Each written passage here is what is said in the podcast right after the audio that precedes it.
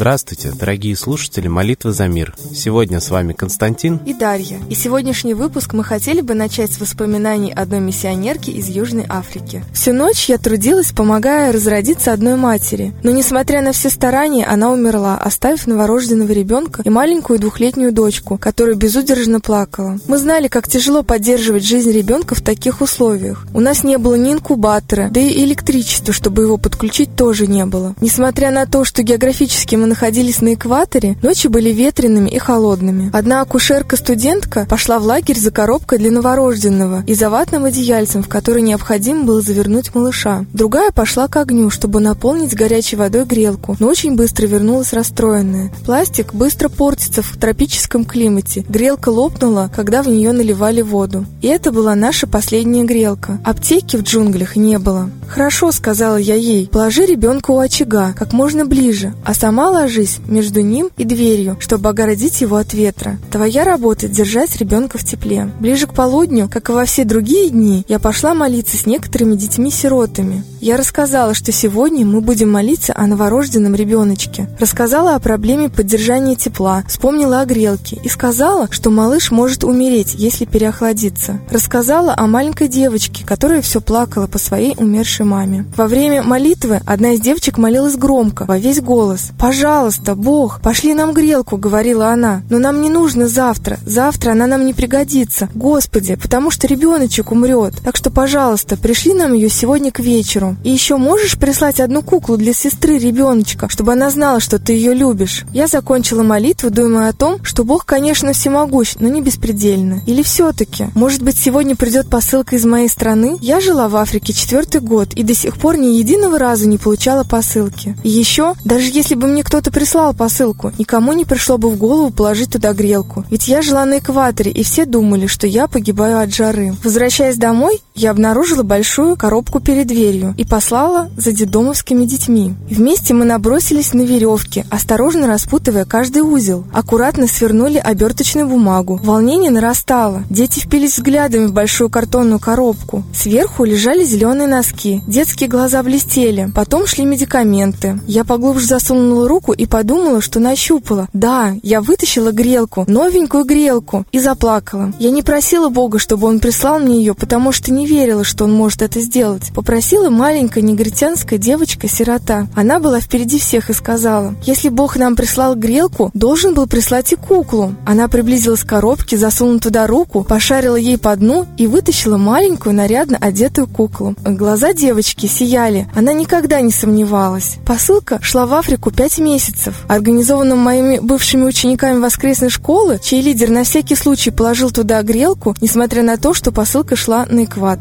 А одна из девочек положила куклу в подарок незнакомой африканской девочке. Все это было за пять месяцев до того, как девятилетняя девочка в своей молитве попросила и поверила, что это придет именно сегодня вечером. Вот уж действительно, пути Господни неисповедимы. Ведь как свершится то или иное, на первый взгляд людей невозможное чудо, это не дело людей, это дело Бога. Дело людей молиться, молиться и абсолютно верить. Коллектив нашей передачи призывает всех людей молиться за мир на земле, за проявление истины, за воздаяние тем, для кого горе людское ничего не значит, кто ради своих меркантильных интересов готов ввязать нашу страну в военный конфликт, распродать ее земли и ресурсы, изжить ее народ. Молитесь за мир и верьте, что молитва ваша имеет огромный результат. Теперь мы передаем слово Светлане Ладе Русь.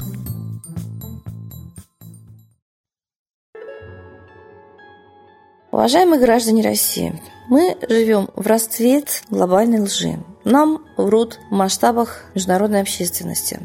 Не зря средства массовой информации сейчас охватывают всю планету. Вот, например, тема глобального потепления. Очень много информации, что нет никакого глобального потепления, что эта тема фальсифицирована, что это инсинуация. Что на самом деле там ну, буквально десятой доли процента что-то потеплело, но не глобально далеко. Почему эта тема важна? Это, во-первых, очень большой бизнес. Продается квота на загрязнение окружающей среды. Спекулируется буквально, а это квота большому бизнесу, взятки большие. Цены тоже. И вот сейчас мы понимаем, что эта тема используется для того, чтобы оправдать социальное неравенство, расслоение, которое галопирует не только в России, но и во всем мире. Бедных становится все больше, и они мрут от голода.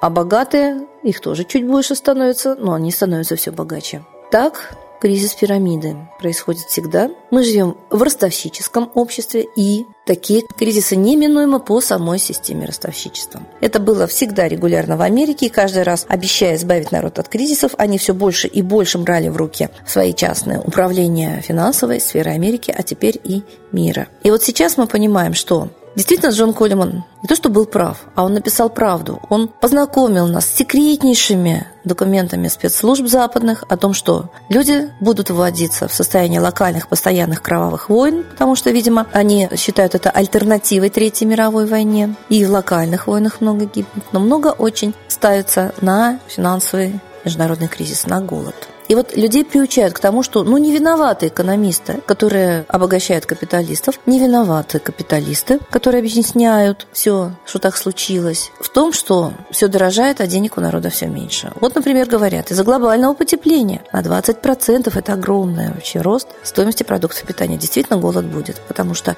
а покупательной способности нет. Все за деньги. Практически всех сгоняют со своей земли. И законы о Торах так написано, что люди, живущие на своей земле, безапелляционно государством сгоняются, земля их отдается какой-то управляющей компании, то иностранцев наравне с российскими гражданами пускают, а возможно жить и управлять через управляющую компанию в этих торах только огромному большому бизнесу газа, нефти и так далее. Россиянам уже не снится на своих личных дачных участках обеспечивать себя хотя бы минимальным набором продуктов для выживания. А в городе за деньги в магазинах ничего не купишь, если у тебя нет денег, а продукты дорогущие.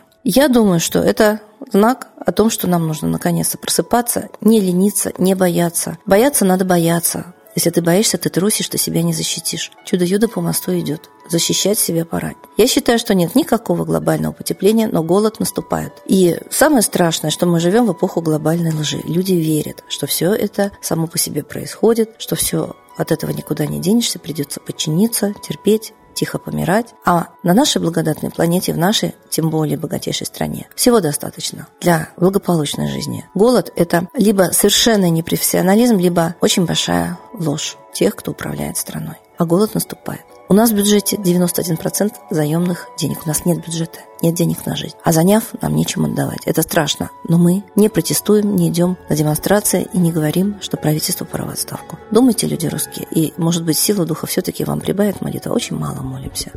Обращаемся к высшим силам. Научитесь, наконец, это делать. Петля на нашей шее, все затягивается. С Богом. Спасибо Светлане Ладе Русь. А теперь настал торжественный час. Единая молитва за мир.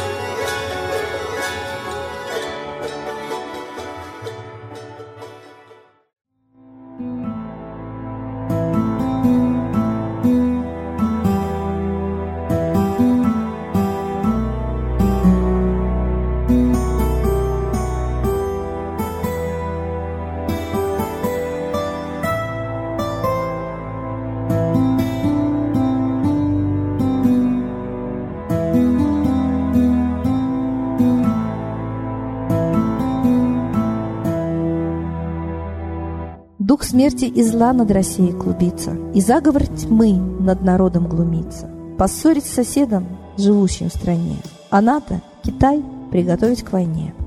Желтые люди на землях Востока Ждут лишь сигнала сразиться жестоко.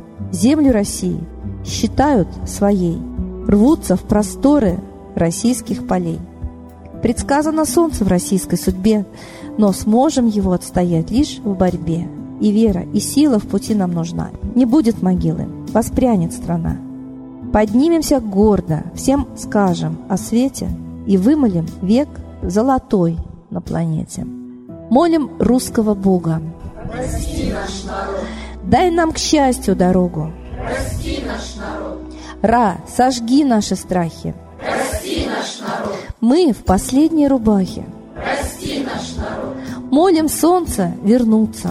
Спаси наш народ. Чтобы от страха не гнуться. Спаси наш народ. Митра, Ра, Майтрея. Спаси наш народ. Нечисть нас не жалеет. Спаси наш народ. Русские люди, вперед, за богами. Вслух повторяйте вместе за нами. Если молитва уйдет в небеса, снова начнутся у нас чудеса. Честно и смело скажи свое слово. Русские боги помочь нам готовы. Хочу, чтоб нынче на Руси славление солнцу началось, чтобы светило в нас прожгло и ум, и душу всю насквозь, и чтоб сгорели в душах в прах и ложь, и алчность, и вся лень, и в наших солнечных сердцах зажегся новый Божий день. Я знаю, солнце помнит нас, и солнце Митры взгляда ждет от тех, в ком лучик не угас, кто не забыл про небосвод, кто скажет Митре, я с тобой, я вспомнил предков высший дух, с Майтреей связаны судьбой, и славить солнце станем слух.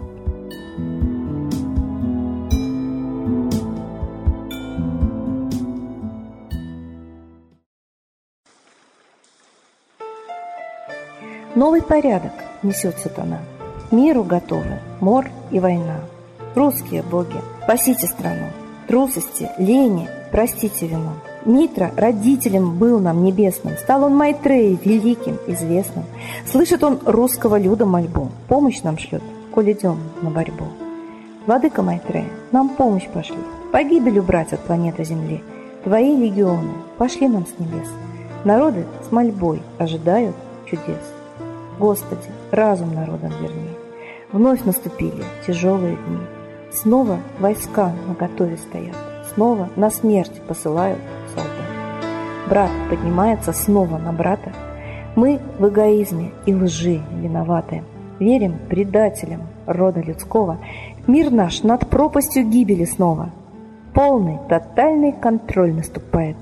Карта раба нас свобода лишает.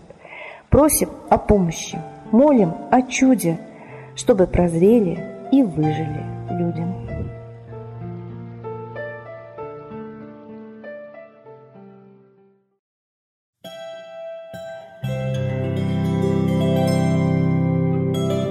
Спасибо всем, кто молился с нами за мир в этот час, а мы прощаемся с вами до следующей трансляции.